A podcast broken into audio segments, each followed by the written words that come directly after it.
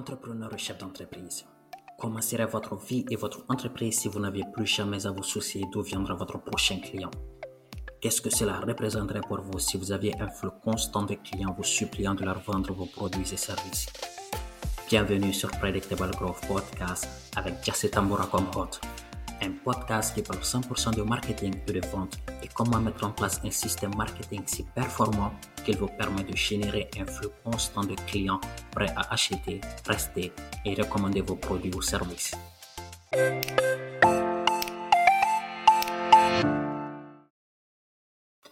Hey, bienvenue dans ce quatrième épisode de Predictable Growth Podcast et aujourd'hui on va discuter de la vente. Yep, j'en ai parlé dans le premier épisode mais toute cette notion de surmonter les objections de vos clients ou contourner les objections issues de la vente traditionnelle ne vous amèneront nulle part aujourd'hui? La raison est très simple. La majorité des objections de vos clients ne sont pas exprimées.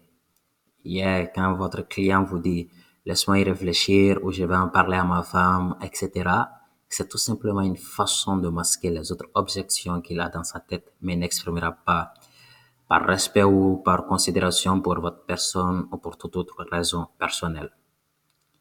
Pour donc augmenter votre taux de conversion et vendre plus sans résistance, vous devez être en mesure de comprendre que vos clients ont des objections dans leur tête qu'ils n'exprimeront pas et être capable de prendre ces objections et de les bloquer avant même qu'elles n'aient la chance de faire surface. Et devinez quoi? C'est exactement ce dont on va discuter dans cet épisode. Alors, si vous le pouvez, prenez note car je vais vous présenter les quatre étapes pour bloquer les objections non exprimées de vos clients. Let's go! Première étape, soulevez l'objection. Voyez-vous, cher entrepreneur et chef d'entreprise, quand une personne soulève une objection, cela signifie qu'elle a pris une position qu'elle n'est pas prête de changer.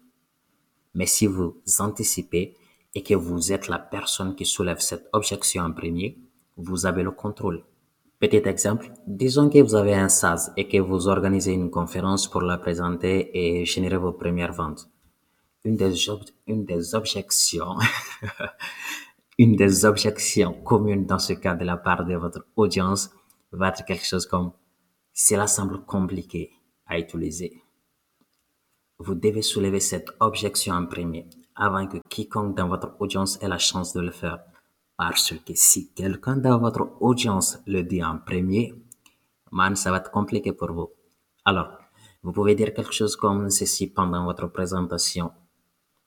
Certains d'entre vous peuvent penser que cet outil est difficile à utiliser ou vous pouvez juste avoir peur de la technologie. Et si c'est le cas, je vous prie de suivre attentivement. Aussi simple que ça. Mais voici un point important à noter ici. Ne soulevez jamais une objection qui n'est pas présente. Oui, je sais, vous ne pouvez pas lire dans les pensées et moi non plus. Ce que je veux dire ici, c'est que vous devez prendre le temps d'anticiper toutes les objections possibles et communes liées à votre produit ou service et ensuite réfléchir à comment vous allez planifier et soulever ces différentes objections dans votre présentation ou dans votre VSL ou même dans votre copie. Bien, étape 2. Proposer de la résoudre. Cette deuxième étape est assez simple.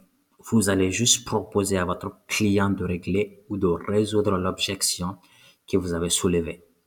Pour continuer avec euh, mon exemple précédent, après avoir soulevé l'objection sur le fait d'avoir peur de la technologie, vous pouvez dire ceci. Je peux vous montrer comment utiliser cet outil de la façon la plus simple possible. Serez-vous intéressé par rapport à ça? En général, vous aurez des hochements de tête comme approbation. Ce qui nous amène à l'étape 3, faire un démo. Alors, vous avez sans doute l'habitude de faire des démos si vous êtes dans le domaine du SaaS, vu que c'est notre exemple. Ici, simulez juste quelque chose, peu importe ce que c'est. Demandez l'attention de votre audience et montre comment il est facile d'utiliser votre solution. Cela peut juste être comment effectuer une certaine tâche ou s'il y a une fonctionnalité de drag and drop dans votre logiciel, démontrer ceci. Le but, l'objectif ici, c'est de réellement montrer la facilité d'utilisation de votre produit. Alors, dès le départ, l'exemple est pris à base d'un produit SaaS, mais vous pouvez appliquer ça à pratiquement n'importe quel autre produit. Et si vous offrez des services également, c'est la marche. Montrez les résultats de vos autres clients avant et après avoir travaillé avec vous. Et montrez un peu, tout simplement, si vous êtes dans le dos, si vous offrez des services, où est-ce que le client est et où est-ce que le client sera après avoir travaillé avec vous. Maintenant, la quatrième et dernière étape, bloquer l'objection. Qu'on se comprenne, vous êtes en train de bloquer l'objection, pas la vente. Et dans mon exemple, l'objection était que le produit est compliqué à utiliser. Donc, après votre démo, vous devrez donc dire quelque chose du genre, en fonction de ce que je viens de vous montrer, pensez-vous pouvoir utiliser cet outil avec un peu de pratique et notre aide?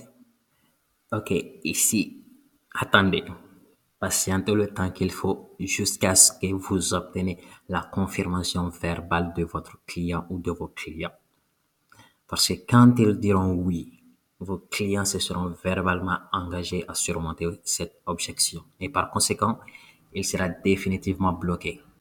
La raison pour laquelle cette technique est puissante est que la plupart des gens ont entre 5 à 7 objections sur pourquoi ils n'ont pas envie d'acheter un produit, par exemple.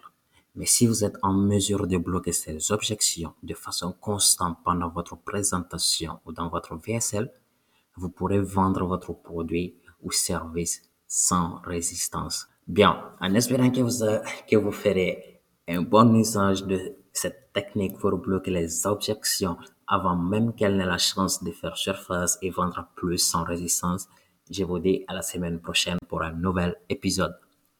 Oh yeah, quand VSL signifie Sales Letter et c'est un terme anglophone qui fait, qui désigne une vidéo de vente. Pour ce qui est du SaaS, également un terme anglophone qui signifie Software as a Service. Mon anglais est cassé pourri, alors j'espère que vous me comprenez. Donc, c'est également un terme anglophone qui désigne les outils digitaux. Donc, vous savez, les, vos outils d'email marketing, etc. Tous ceci sont des SaaS. Allez, pas de quoi. Et ciao.